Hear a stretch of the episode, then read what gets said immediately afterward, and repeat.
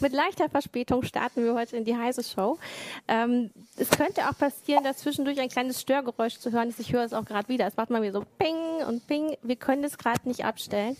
Ähm, ich begrüße euch äh, zu unserer Sendung zu dem Thema Linux. Ähm, ja, in München hat man Linux im Grunde ähm, das ähm, das Ende. Ähm, das große Projekt ist gescheitert. ja, man hat auf jeden Fall gesagt, man möchte wieder Abstand nehmen von, von Linux und möchte wieder wechseln zu Microsoft. Und ähm, ja, ähm, der Stadtrat ähm, scheint da anderer Meinung zu sein als wohl auch die IT-Mitarbeiter in München. Ähm, aber ja, um jetzt, jetzt verhaspel ich mich, weil wir Entschuldigung. Ähm, wir möchten da heute natürlich mit unserem ähm, Berichterstatter, der sich da sehr viel mit beschäftigt hat, drüber sprechen. Das ist nämlich Stefan Krempel, das ist unser Gast heute. Stefan ist uns per Skype ähm, zugeschaltet. Hi Stefan. Hallo. Und ähm, mit ähm, Fabian Scherschel von einmal Heise Security, aber auch äh, überzeugter Linux-Anwender. Ja, ich habe mich da halt jahrelang immer, habe ich das ein bisschen verfolgt, das Thema auch. Ja, ja wir möchten einfach ähm, nochmal über den ganzen Verlauf des Linux-Projektes sprechen und ähm, ob tatsächlich Linux vor dem Aussteht. Ähm, denn es gibt immer noch Einwände, dass vielleicht das Vergaberecht zum Beispiel dagegen spricht, dass die Stadt München nicht einfach so wechseln kann. Ähm, aber vielleicht kannst du uns da auch schon direkt was zu sagen, Stefan. Wie der aktuelle Stand ist jetzt, ja, das, äh, der Stadtrat hat sich ja getroffen vor anderthalb Wochen und hat hier schon relativ stark die Beschlüsse festgezogen. Also er hat ein Konzept jetzt verlangt von der Verwaltung, das tatsächlich auf einen Windows-Client allein umgestellt wird, also Linux abgeschafft wird. Das ist jetzt erstmal soweit der Beschluss.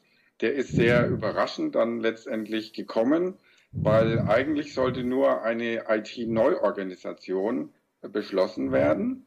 Ähm, ganz überraschend kam dann aber in einem Nebensatz mehr oder weniger in so einem ganz kleinen Absatz noch die Sache mit dem neuen Client mit rein, also die Rückkehr zum Windows-Client. Das war dann aber doch vielleicht selbst der SPD und der CSU als den Regierungs Fraktionen zu überraschend. Und es wurde dann aufgrund vieler Proteste auch von äh, Open Source Anhängern und auch von der Opposition doch nochmal beschlossen, zumindest eine, die Kosten zu prüfen, eine grobe Kostenkalkulation nochmal aufzustellen. Und das ist ja bisher gar nicht passiert. Und das kenne ich so aus dem Vergaberecht, dass man ja im Grunde auch, man muss ja mehrere Anbieter eigentlich anfragen äh, und auch klar sagen, wie teuer so ein Projekt ist. Genau, also es fehlte da überhaupt jegliche Kalkulation, was überhaupt jetzt auf die Stadt zukommt, welche neuen Kosten dazukommen. Man weiß natürlich, äh, dass das immer alles sehr teuer ist. Äh, es ist äh, von Millionen und Milliarden hier die Rede, allein für die Umstellung eben des Clients. Dazu muss man noch berechnen, dass natürlich dann auch die Bürosoftware wieder geändert werden soll, voraussichtlich. Also im Moment ist das ja LibreOffice zum Beispiel und Colab als äh, Büro als äh, Kollaborationssoftware und für die Messaging und für all diese anderen Lösungen. Also alles Open Source. Und da ist eben auch die Wende wieder absehbar hin zurück zu Microsoft Office. Also es soll hier auf standardübliche äh, Produkte umgestellt werden. Ähm, man muss ja sagen, äh, du hast jetzt gesagt, das kam relativ überraschend dieser Antrag.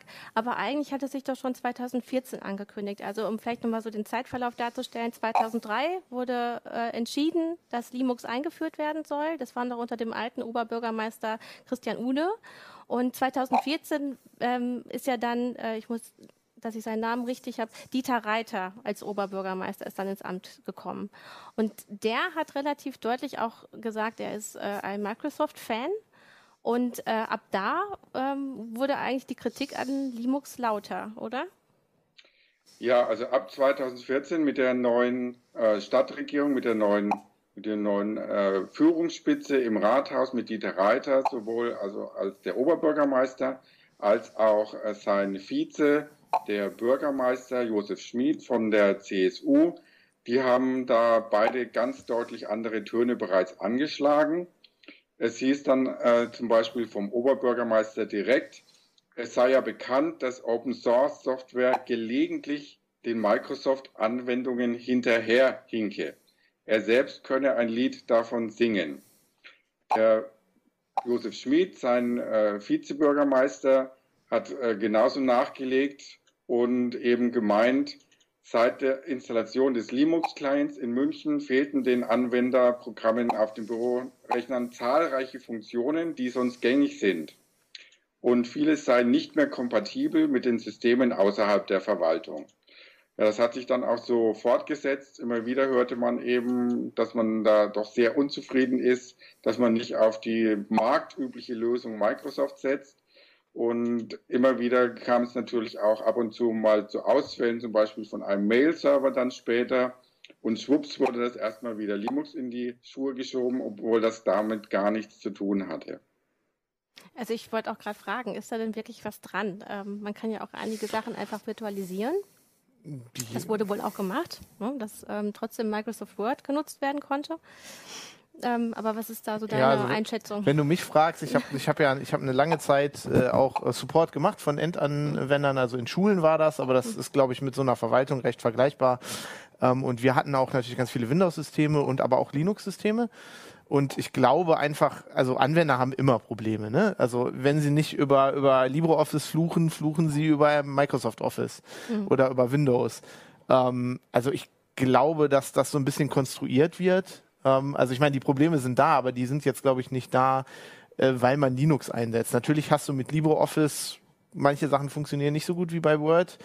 Ähm, aber ich meine, die, vor allem diese Inter, äh, Interoperabilität zwischen den ähm, einzelnen Dokumenten ist ja eigentlich mittlerweile ziemlich gut. Ähm, das ist ja ein Problem, was sich, glaube ich, seit äh, 2003 extrem verbessert hat. Ähm, das kann ich jetzt, finde ich jetzt als Argument irgendwie nicht so nicht so schlüssig. Ich weiß nicht, wie es dir geht. Ich benutze hier auch äh, jeden Tag LibreOffice und mir, schickt, mir schicken auch, natürlich ähm, Leute ständig äh, Dokumente von Microsoft Office und eigentlich es funktioniert ist eigentlich kein alles. Problem. Ich habe noch zur Zeit meiner Masterarbeit habe ich ähm, lieb, also da hieß es Open Office noch genutzt äh, und da habe ich dann einfach gemerkt, okay, ähm, da hat Microsoft Word das, wenn ich mal irgendwie einen Rechner wechseln musste, das nicht hingekriegt und äh, ne? man kennt es ja, dass dann einfach die ganze Formatierung, Formatierung kaputt ist. Aber mittlerweile kann ich das nicht mehr so sagen. Ähm, was aber vielleicht auch noch wichtig ist, ähm, die ähm, ganzen IT-Mitarbeiter aus München, die sagen ja eigentlich auch genau das, oder auf jeden Fall ein Teil derer, mit denen du auch gesprochen hast, Stefan, ne, dass ähm, die Probleme, die da so dargestellt wurden, gar nicht so massiv sind und dass es eigentlich auch ganz normale Probleme sind, die man mit jedem anderen Betriebssystem auch hätte. Ja, also das ist auf jeden Fall aus, der, aus dem Dienstleister dort zu hören. Der Dienstleister, der nennt sich IT@M, der ist für die Informations- und Telekommunikationstechnik der Landeshauptstadt zuständig. Und äh, mit dessen äh, Chef habe ich mich ausgetauscht, Karl-Heinz Schneider.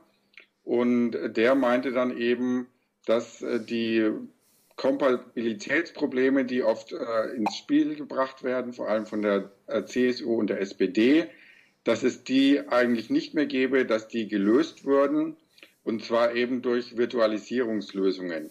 Und dadurch könnte an manchen Rechnern eben auch äh, Microsoft Office durchaus äh, zur Verfügung gestellt werden, äh, die eben mit solchen äh, Programmen tatsächlich arbeiten müssten die mit externen Stellen da auch an Office-Dokumenten direkt arbeiten müssten.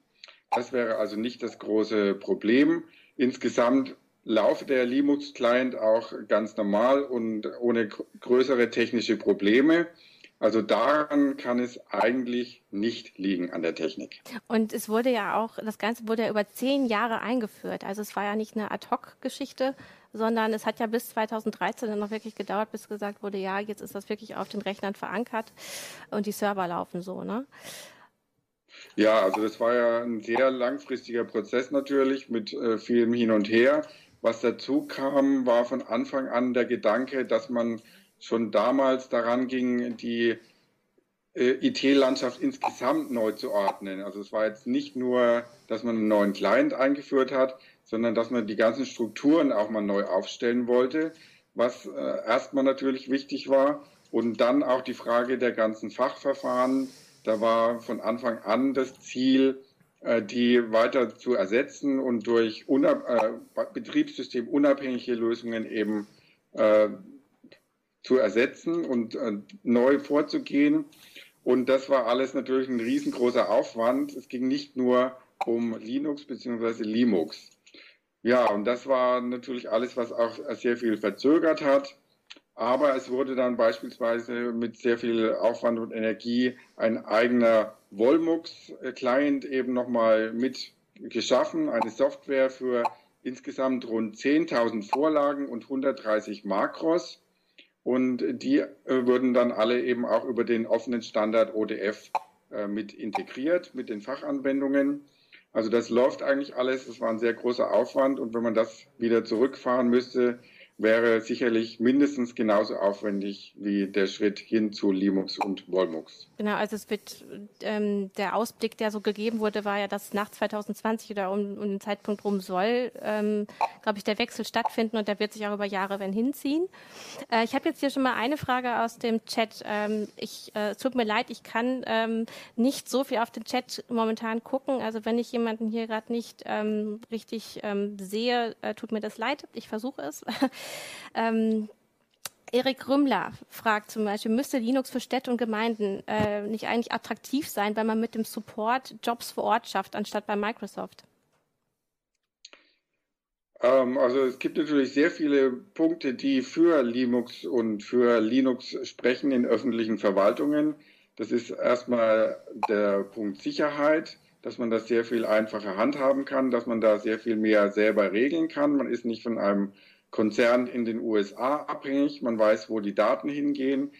Und es gibt natürlich auch einige Gemeinden und äh, nicht nur in Deutschland, sondern auch im internationalen Bereich, die äh, auf Linux im äh, Desktop-Bereich auch setzen. In, in Deutschland ist es Schwäbisch Hall. Von da hört man, da gibt es eigentlich auch keine größeren Probleme. Das läuft alles. Äh, international zum Beispiel in Turin oder in vielen äh, spanischen Regionen wo das alles auch äh, problemlos läuft und wo auch natürlich immer wieder zu hören ist, dass man da sehr viel spart, sowohl im Bereich Lizenzen als auch äh, im Bereich Support. Ähm, und eine andere Kritik, die noch kam aus dem Chat, ist äh, von Axel Braun, der nämlich fragt, na ja, wenn man jetzt ähm, im Grunde von Microsoft die Software nutzt, ähm, hat man da nicht eigentlich auch Probleme mit den Datenschutzbestimmungen? Weil das hat man ja mit Open Source eigentlich geschafft, dass man sich unabhängig gemacht hat ähm, und vielleicht auch Daten besser schützen kann, als wenn man sich Microsoft anvertraut? Ja, also da gibt es jetzt äh, unterschiedliche Thesen. Äh, die offiziellen bei IT@M, der Chef Karl-Heinz Schneider, der meint, das würde man schon halbwegs hinkriegen. Man hätte natürlich auch äh, schon anderswo immer mit Microsoft gearbeitet. Und IT-Sicherheit und Datenschutz hätten so oder so, egal vom, unabhängig vom Betriebssystem, höchste Priorität.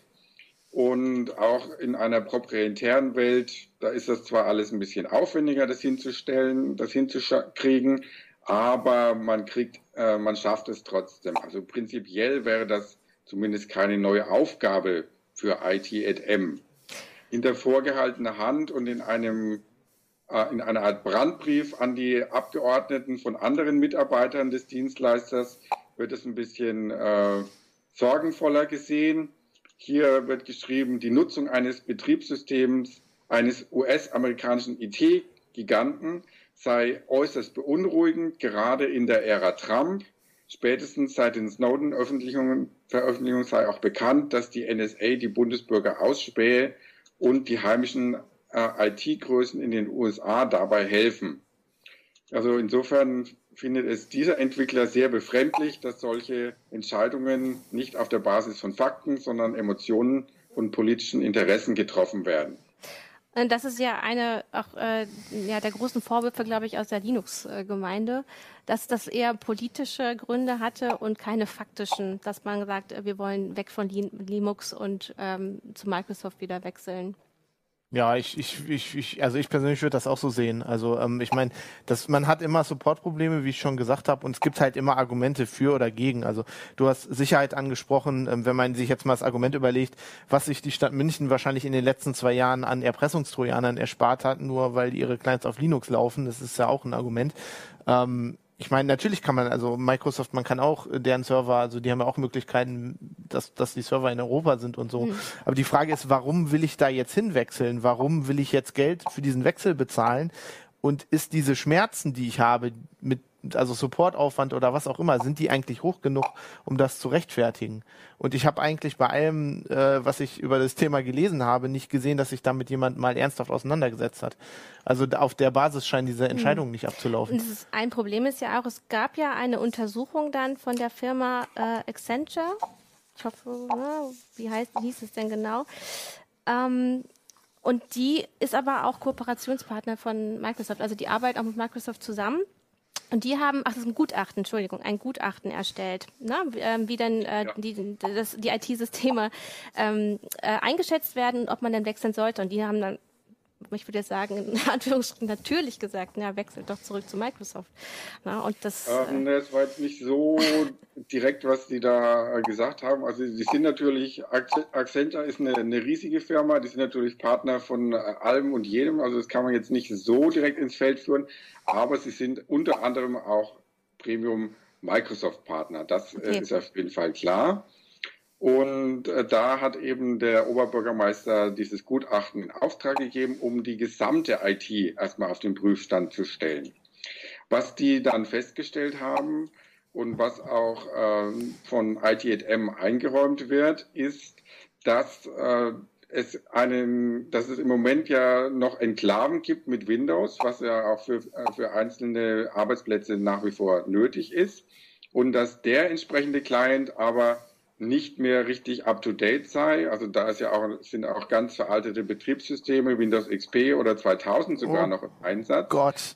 Was hier die Support-Leute natürlich zum Aufschreien bringt und die Sicherheitsverfechter.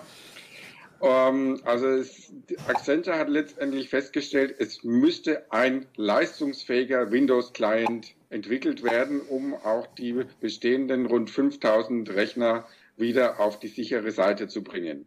Dagegen ist ja auch nichts zu sagen. Das ist ja auch richtig. Ähm, aber was jetzt äh, die Koalition in einem sehr kleinen Kreis, das sind wahrscheinlich nur zwei, drei Leute, die da wirklich mitgeredet haben von den beiden Regierungsparteien, beschlossen haben, geht natürlich sehr viel weiter darüber hinaus. Die machen jetzt eben aus der Forderung diesen leistungsfähigen Windows-Client zu entwickeln, dass man nur noch diesen entwickeln soll und Linux abschaffen soll. Das steht so erstmal in keiner Weise in dem Gutachten. Das gibt es nicht her, sondern das Gutachten meint dann allein, dass man mit der Zeit immer mal wieder prüfen sollte, ob es noch Sinn macht, auch Linux weiter laufen zu lassen. Also die empfehlen so einen kleinen Abschied auf Raten von äh, Linux. Ich finde das, ähm, ich habe das am Anfang der Sendung schon einmal kurz angesprochen, aus Sicht des Vergaberechts auch sehr interessant, dass man einfach sagt, ähm, wir wollen zu Microsoft wechseln, weil eigentlich muss man eben mehreren Anbietern die Chance geben, äh, eine bestimmte Leistung zu erbringen. Diese Leistung muss man genau beschreiben. Ähm, es müssen eigentlich mindestens drei Anbieter sein, so kenne ich es auf jeden Fall aus den ähm, Vergaben, die ich selber gemacht habe in meiner Zeit im öffentlichen Dienst. Und ähm, wenn man wirklich eine bestimmte Leistung haben will, die nur ein Anbieter hat, dann muss man das auch sehr genau begründen. Und man muss immer noch den anderen die Chance lassen, zu sagen, nee, ich kann es aber vielleicht auch. Da hat aber Linux aber auch natürlich ein Problem, weil ähm, wo hat denn Linux den großen Fürsprecher, der sich da hinstellt? Da, den hat es schon. Also äh, zum Beispiel Red Hat äh, macht auch durchaus Lobbyarbeit, auch in Brüssel. Ähm, ich glaube eher, dass das Problem ist, dass man halt nicht sagt Microsoft. Also die werden wahrscheinlich als die, diese Firmen, an die die das vergeben, nehmen sie ja wahrscheinlich Dienstleister von Microsoft. Also, mhm. also Firmen, die IT anbieten, würde ich mal so sehen. Also es wäre, das könnte man bei ja, Linux ja. auch machen. Man, ne? Das also. Interessante ist ja, dass in dem äh, Konzept vom äh, Stadtrat, also von der Koalition, von der Schwarz-Roten, ganz klar drin steht, Microsoft. Wir brauchen einen Windows-Client. Mhm. Das ist natürlich so ein bisschen äh, bedenklich. Aber Vergaberecht ist natürlich immer, da kann man immer sehr viel drehen und wenden und reinschreiben und machen und tun. Ich denke, darüber allein würde das nicht stolpern, weil man ja auch äh, Gründe anführen kann, dass man zumindest einen, einen äh, neuen Windows-Client braucht. Ähm, also, also, es ist immer alles ein bisschen schwierig mit dem Vergaberecht. Mhm. Ähm, die andere Frage ist aber natürlich, äh, mit den Kosten, die da auftauchen. Also die müssten zumindest thematisiert werden und darauf hat ja auch die Opposition nochmal sehr stark hingewiesen. Und deswegen wurde eben nochmal dieser kleine Mini-Änderungssatz eingebracht, man müsste doch nochmal eine grobe Kostenkalkulation vorlegen, also die Verwaltung.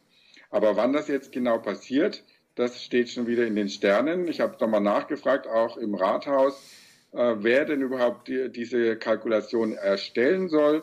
Da hieß es dann nur, das würde erst im, im Herbst dann irgendwann wieder mit dem Stadtrat besprochen. Also da sind schon so ein paar Seltsamkeiten dabei. Ja, ähm, was natürlich im Vergaberecht ähm, relativ klar geregelt ist, auch auf EU-Ebene, weil ab einer bestimmten Summe muss man ja EU-weit ausschreiben, äh, ist, dass die ähm, Produkte oder Dienstleistungen ähm, so barrierefrei wie möglich sein sollen. Ähm, und da gab es wohl dann auch Kritik, dass Linux nicht so barrierefrei ist wie das, also wie, wie Microsoft-Produkte. Also die Kritik habe ich jetzt noch nicht äh, genau zur Kenntnis genommen. Da gibt es äh, natürlich gibt es sehr viele Hürden, dass man von der anderen Seite erstmal äh, den Wechsel hin zu Linux, also zu Linux äh, beantragt. Da ist es ja immer sehr stark. Da muss immer sehr viel argumentiert werden. Da müssen immer ganz genaue Kostenkalkulationen vorgelegt werden, wenn man in die andere Richtung gehen will. Wenn man in die Microsoft-Richtung gehen will, ist es anscheinend sehr viel einfacher, einfach zu sagen, ja, wir brauchen hier den Marktstandard. Ich versuche gerade nochmal vielleicht ein paar Stimmen aus unserem äh, Chat hier reinzubringen. Ähm, zum, also es, äh, einige unserer Zuschauer äh, weisen eigentlich auch darauf hin, dass so Behörden eigentlich auch recht träge sind. Ähm, also Stefan Bayer ähm, schreibt zum Beispiel, ich arbeite selber in einer kleinen Verwaltung und musste am eigenen Leibe feststellen, wie begrenzt hier in dem Bereich gedacht wird, ähm, wenn es so um Open Source geht oder überhaupt um Wechsel. Ähm, ich muss sagen, das habe ich selber auch ein bisschen so erlebt. Äh, ja, ich denke halt, äh, vielleicht, ich sehe es ein bisschen andersrum, vielleicht ja? sind die nicht träge genug. Also diese Umstellung, also wenn man sagt, man stellt die komplette IT einer Stadt um auf hm. ein anderes Betriebssystem, ne? Und äh, Stefan hat ja angesprochen, was da dran hängt. Da hängt ja ist ja nicht nur Linux und Office, da die haben ja selber Applikationen geschrieben, die hm. im Zweifel oder ne Vorlagen, Makros. Ähm, das muss das muss jetzt alles wieder umgestellt werden, weil es einen neuen Bürgermeister gibt und der meint, okay, was ist denn, wenn, was ist denn, wenn der nächste Bürgermeister wieder sagt, oh, Linux war aber doch eine gute Idee? Ähm, stellen wir dann wieder alles um und machen wieder alles neu? Also das ist irgendwie, äh, ich glaube, ich glaube, denen ist nicht so ganz klar, was da für ein Rattenschwanz dran hängt, obwohl es ihnen ja echt klar sein müsste. Ja. Also hier nochmal eine ergänzende ähm, Aussage von, von dem Herrn Bayer. Er, er hat ein gutes halbes Jahr gebraucht, bis er eine nicht so gute Monitoring-Lösung unter Windows durch eine funktionierende, einfache unter Linux austauschen durfte. Aber was du auch sagst, bei so einem großen Projekt, was eigentlich über ein Jahrzehnt ausgeführt werden muss, dann einfach zu sagen, wir, wir wechseln wieder zurück, das ist schon heftig. Und äh, aber so wie ich ähm, meine Kollegen auch teilweise erlebt habe, ähm, würde ich mal sagen, das wird halt oben entschieden und die unten müssen es aushalten. Ja, aber das also, Problem ne, ist die halt, müssen dann äh, den Wechsel leider mitmachen, auch wenn sie das gar nicht wollen. Ja klar, aber man hat irgendwie so das Gefühl, dass die Leute, mhm. die das entscheiden, nicht nicht alle Fakten haben oder die auch gar nicht haben wollen. Also ja, ich meine, wenn Sie jetzt sagen, wir, wir steigen 2020, also ne, du hast ja gesagt, irgendwie so auf 2020 mhm. äh, auf Windows wieder um. Mhm. Ähm, ich, in der heutigen Situation weiß ich gar nicht, also ähm, in, in was, man weiß ja gar nicht, in was für einer Form Windows dann noch existiert. Wenn man Microsoft so zuhört, äh, ist das 2020 wahrscheinlich alles Cloud. Mhm. Ähm, also ich, ähm, ich habe zu, ich hab zu dem Thema noch eine E-Mail gekriegt von einem Leser. Wir haben auch bei uns im Forum ja einige Stimmen und die haben gesagt, ähm, es geht ja scheinbar in dieser Sache gar nicht um Fakten, sondern wir leben im postfaktischen Zeitalter und hier geht es einfach darum, dass bestimmte Politiker entschieden haben, es wäre schicker, Microsoft ähm, wieder dort ähm, arbeiten zu lassen. Eben vielleicht auch, das ist ja eben auch der Vorwurf, weil die ihre Zentrale wieder nach München rein verlegt haben. Ähm, dann gibt es natürlich noch diesen Vorwurf, ähm, dass das Ganze teurer ist jetzt oder die ganze Umstellung ist sehr teuer. Und da sagen dann aber auch äh, Leute, die das entkräften wollen, naja, äh, jetzt ähm, durch, die, durch den Umzug nach München bringt ja dann auch ähm, Microsoft Gewerbeeinnahmen ähm, wieder rein und dadurch ähm, ist die ganze Kostengeschichte irgendwie bei Null. Also der Umstieg ist eigentlich gar nicht äh, wirklich ähm, so teuer, wie er erstmal aussieht. Also ich denke, dass auf jeden Fall die, dieser Wechsel so ein bisschen aus dem Bauch raus erstmal jetzt äh, vom, von den äh, Rädelsführern, nenne ich sie mal, in der SPD und in der CSU äh, beschlossen wurde und dass da vielleicht jetzt doch langsam, wenn man auch jetzt die Techniker so ein bisschen mit in die Diskussion einbringt, dann noch mal ein bisschen darüber nachgedacht wird. Also es gibt ja letzten Endes sind es im Moment zwei, drei Leute, die hier im Namen der SPD und der CSU sprechen. Die sind äh, beide relativ neu mit dem Thema erst äh, vertraut. Es gab einen äh, bei der CSU einen langjährigen äh, alt, altgedienten Linux-Programmierer, Unix-Programmierer. Der hat auch Linux äh, lange den Rücken gestärkt. Aber nachdem aus der Rathausspitze dann doch immer wieder zu hören war, nee, das wollen wir nicht unbedingt, das ist nicht so das, wo die Weltstadt München wirklich äh, damit glänzen kann mit Linux, da hat der sich auch so ein bisschen äh, zurückgezogen und ist dann doch auf die Linie jetzt eben der Koalition auch eingeschwenkt. Und es ist jetzt, es sind jetzt eigentlich äh, zwei Frauen, die hier vor allem das Ganze betreuen, das Thema. Das ist die Christina Frank, die Christine Frank von der CSU und von der SPD die Anne Hübner, die jetzt äh, beide keine ausgewiesenen äh, IT-Spezialistinnen sind, sondern das Ganze wird eben im Bereich Verwaltungsmodernisierung besprochen. Und ich denke mal, da arbeitet sich jetzt auch äh, die eine oder andere nochmal so ein bisschen in das Thema ein. Und äh, vielleicht äh, kommen da doch nochmal auch ein paar andere Argumente. Also bisher, bisher hört man eigentlich immer nur, es gibt halt ein Riesen Durcheinander in der Münchner IT-Landschaft und äh, die Begeisterung in der äh, Linux-Community sei auch nicht mehr so groß für das Ganze. Und äh, man sei einfach daran gescheitert, äh, man habe das Ziel nicht erreicht, von Microsoft unabhängig zu werden.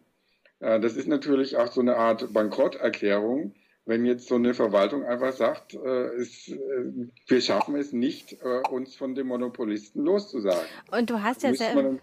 Müsste man natürlich auch mal die Wettbewerbskontrolleure da ein bisschen damit äh, beschäftigen. Äh, du hast aber auch ja schon zuvor darauf hingewiesen, ähm, dass es ja eben in anderen Stadtverwaltungen scheinbar funktioniert. Ne? Also Schwäbisch Hall, ähm, da, da heißt es, die Stadtverwaltung kann mit Linux alle Aufgaben erfüllen. Hm? Ja, ja, sicher. Also das ist jetzt wirklich an der Technik und an der freien Software liegt. Ich denke, dieses Argument ist mehr oder weniger beseitigt. Das ist ausgeräumt. Ich meine, ich glaube, das wissen wir auch alle. Ich meine, ja. wir haben ja Zuschauer, die sich mit IT auskennen, denen müssen wir das ja nicht erzählen. Also ähm, wenn, wenn die NASA mit, mit Linux irgendwie äh, Dinge für die ISS machen kann, dann werden ja wohl in der Stadtverwaltung irgendwie Autos anmelden können. Äh, ich meine, so schwer ist es ja nicht.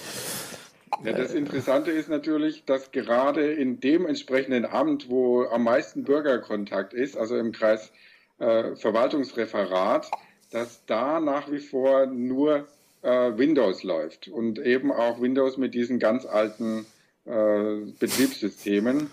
Also da ist die Kacke sowieso am Dampfen. Deswegen gab es da auch ein Jahr lang sehr starke Ausfälle und deswegen auch den Unmut natürlich bei sehr vielen Bürgern. Aber das muss man ganz klar sagen, das hatte nun mit Linux absolut gar nichts zu tun, sondern da wurden einfach nicht die, die neuen äh, Clients auch ausgerollt. Das ist ja schön. Also die mit dem Bürgerkontakt, die haben irgendwie Windows XP-Rechner und äh, vor allem XP, ja, damit sie den Schadcode noch gut ausführen können, den Leuten ja. schicken. ähm, um nochmal einige unserer Zuschauer zu Wort kommen zu lassen, Riso kommentiert. Ich finde es unverantwortlich, dass man seine wichtige Infrastruktur in die Hände ausländischer Unternehmen gibt. Ähm, und andere schreiben auch, es ist ja so, dass wir, wenn wir Open Source ähm, äh, nutzen, dass ja die Verwaltung, wenn sie denn dann damit arbeitet und die IT-Mitarbeiter daran äh, Verbesserungen vornehmen, dass das auch wieder in die Community zurückgeht oder auch an den Bürger. Oder auch, dass die IT-Mitarbeiter, die hier für Open Source arbeiten, hier ihre Steuern bezahlen und halt nicht in Redmond.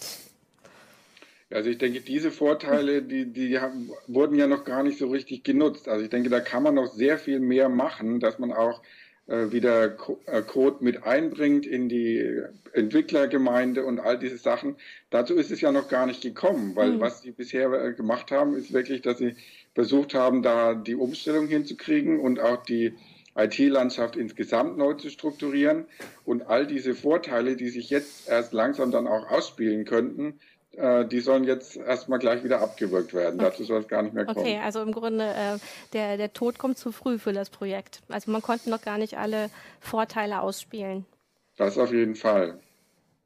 Ja, also man könnte sich ja denken, dass das, wenn, wenn das erfolgreich wäre, hätte es Schule machen können, dann hätten andere deutsche Städte einen ähnlichen Umstieg ausführen können, dann hätte man diese Software denen zur Verfügung stellen können, viel einfacher, ne, als wenn es, also mit Open Source Software kann man denen das ja einfach geben, dann können die das weiterentwickeln, mhm. dann profitiert wieder München von, von, also ja, in der idealen Welt äh, ja, also ich, ich finde es etwas bedauerlich. Es gibt ja doch eigentlich ähm, im äh, öffentlichen Bereich, ähm, wird man ja auf jeden Fall aufgrund der vielen ähm, Bestimmungen, die da äh, gegeben werden, soll man schon versuchen, eigene Lösungen zu finden und sich eben unabhängig zu machen, sich nicht abhängig zu machen ähm, und da auch eben faire Ausschreibungen zu machen. Und äh, das sehe ich da alles nicht erfüllt. Aber wir sind halt auch in Deutschland, auch was Open Access angeht, auch nicht gerade spitzenmäßig. Ne? Also, ja, es ist auch so eine Frage natürlich, wie auch die Politik da die Weichen stellt, also auch die Bundesregierung.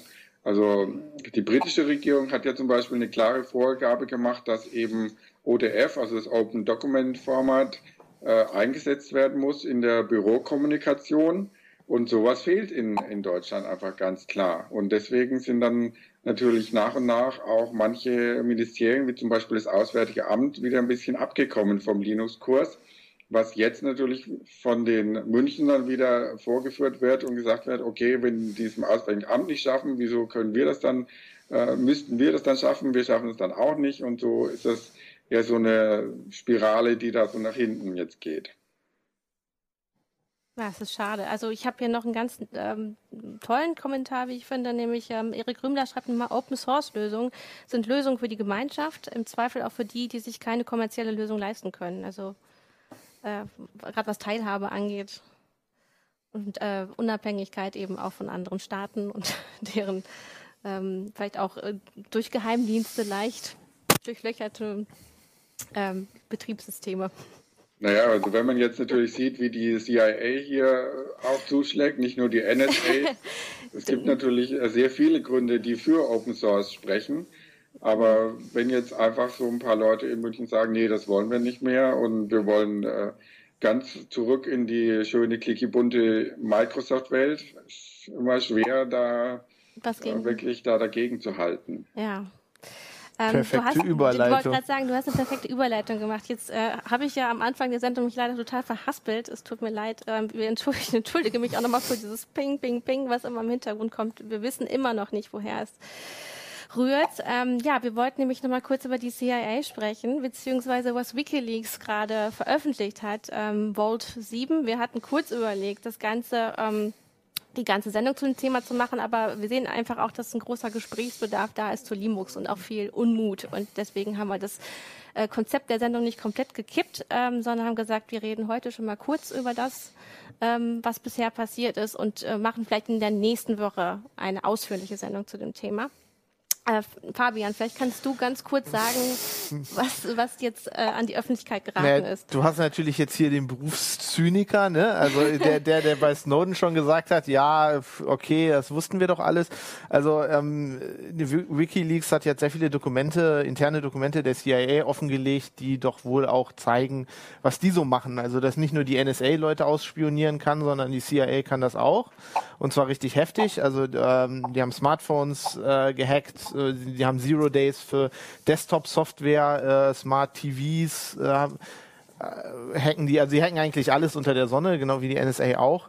Ähm, was, was natürlich so jemand wie mich nicht überrascht. Also ich habe früher immer äh, John Le Carré gelesen und so, so Spionageromane und so. Und ähm, klar, ähm, die haben halt auch den Auftrag, jeden zu hacken ne? und ähm, sitzen natürlich auch im, in, im Konsulat in Frankfurt. Das war zum Beispiel auch so eine Sache, die rausgekommen ist, dass da wohl so eine Hackerabteilung sitzt, ähm, ja, das ist eigentlich, was, was ich an diesem Thema sehr interessant fand. Ich bin sowieso so ein Zyniker. Also ich denke immer schon so. Und mir haben das Leute immer vorgeworfen, ja, äh, du gehst eh davon aus, dass alles gehackt wurde und so. Und ich stelle jetzt gerade fest, dass, also jedenfalls gefühlt, muss mal sagen, wie du das siehst, aber dass die Allgemeinheit sich da so auf mich zubewegt.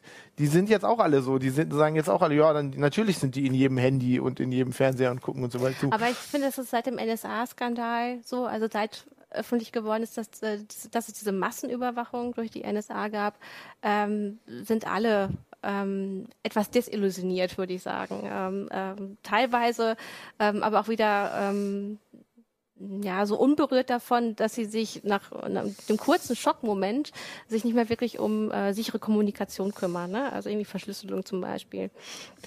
Ähm, also was man dazu noch sagen muss, ist natürlich bei der NSA, das ist noch, äh, noch mal ein bisschen anderes Level. Also ja. es ist eher so Massenüberwachung gegen uns alle. Ich meine, die CIA macht schon sehr gezielte Sachen und das, das, das wussten, wussten wir auch schon vorher. Also, ne, das ist die, klassische Geheimdienste. Genau, das sind ne? sehr klassische Geheimdienste. Das ist so dieses James Bond, äh, äh, eher so Geheimdienstzeug. Also bei denen ist das halt, wenn sie dein Handy oder deinen Rechner nicht verwandt kriegen, dann schicken die im Zweifel auch jemanden in deine Wohnung, der deine Tastatur verwandt.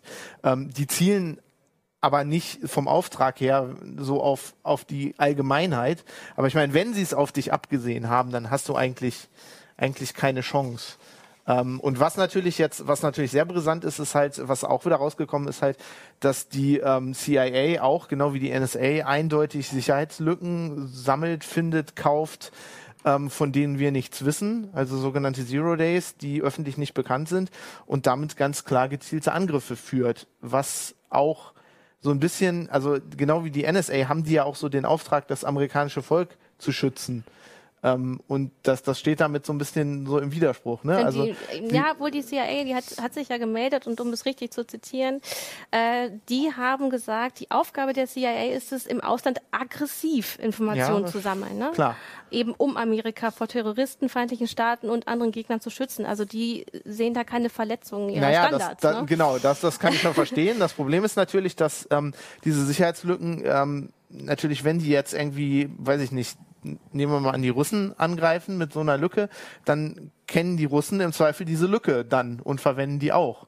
Und das Problem ist, wenn die nicht öffentlich gemacht wird und die Firmen, ähm, also wenn das zum Beispiel eine Lücke in Windows ist mhm. und Microsoft nicht Bescheid gesagt wird, dann kann das sein, dass die äh, Geheimdienste aus anderen Ländern die auch einsetzen. Mhm. Und ich meine, das wissen wir, weil in diesen, in diesen CIA-Dokumenten auch ganz klar drin steht, dass die das machen. Also sie, mhm. sie machen auch selber, sie greifen andere Länder an und äh, und, und tun dann so, als, als, als wären es andere gewesen, ne? Und machen diese False Flags, Flag Operations und so. Also, das mhm. ist halt, klar. Hm. Äh, ich weiß nicht, wie du das, äh, wie du das siehst, Stefan. Ähm, mein Eindruck ist jetzt im Grunde, wir wissen, was Geheimdienste machen, wir wissen, was die CIA macht und eben, dass das, dass das klassische Geheimdienstarbeit ist. Ähm, der größte ähm, Impact für mich ist jetzt eigentlich wieder bei den Firmen des, äh, des Silicon Valley. Also, dass Apple sich verteidigen muss und Google muss sich verteidigen, dass die äh, ihre Nutzer richtig schützen. Oder? Ja, das ist natürlich jetzt wieder so mit dem Hinweis da, mit dem Zeigefinger, jetzt sind die, äh, jetzt sind die wieder dran hier im Silicon Valley und die müssen jetzt daran und da was tun. Äh, was immer so ein bisschen natürlich verborgen bleibt, ist äh, auch die Rolle der Politik, was man da machen könnte, dass man hier sehr viel mehr eben fördern könnte, Sicherheitstechniken auf der einen Seite oder eben auch Open Source Lösungen die hier natürlich auch zum Einsatz kommen könnten und die vielleicht auch ein bisschen schwieriger zu knacken sind oder wo man zumindest den äh, Code transparent hat, wo man selber nachgucken kann, wo die Probleme sind.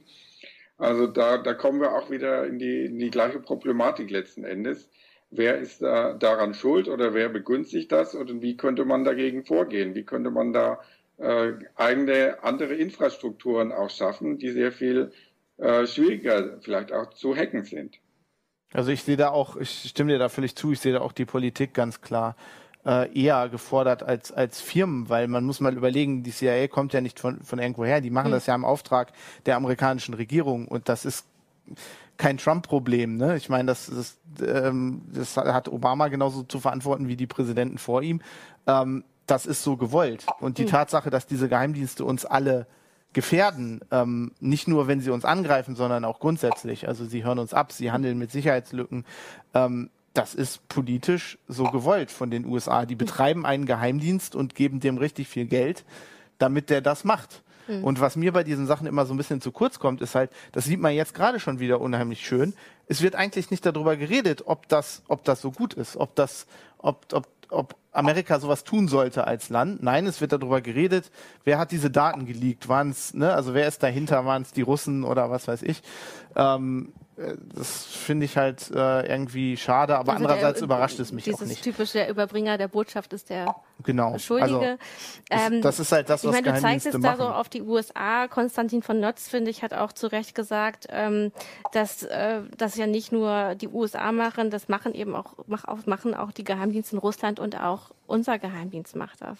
Ne? Es ist ein globales Problem. Ja, ähm, das stimmt. Wir wissen halt nur nicht so genau, wie viel der BND macht. Vielleicht brauchen wir da ja, mal. Ein bisschen so weniger Mittel zumindest, aber haben ja.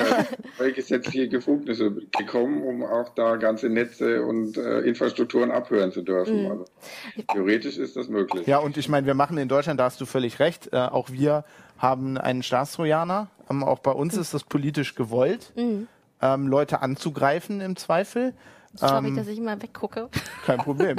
ähm, ne, also ich meine, das ist klar. Das ist, äh, ich, ich, ich finde, ich, ich bilde mir auch nicht mhm. ein, dass Geheimdienste abgeschafft äh, werden. Die gibt's ja auch aus einem guten Grund. Das ist halt, deswegen bin ich ja so defetistisch mhm. und denke mir, ja, es ist jetzt rausgekommen und jetzt wissen wir halt, was die machen. Ich finde das eigentlich nur interessant. Also ich als jemand, der früher immer Spionageromane gelesen hat, lese ich mich halt auch gerne in diese Leaks ein und guck mal, wie die wirklich arbeiten.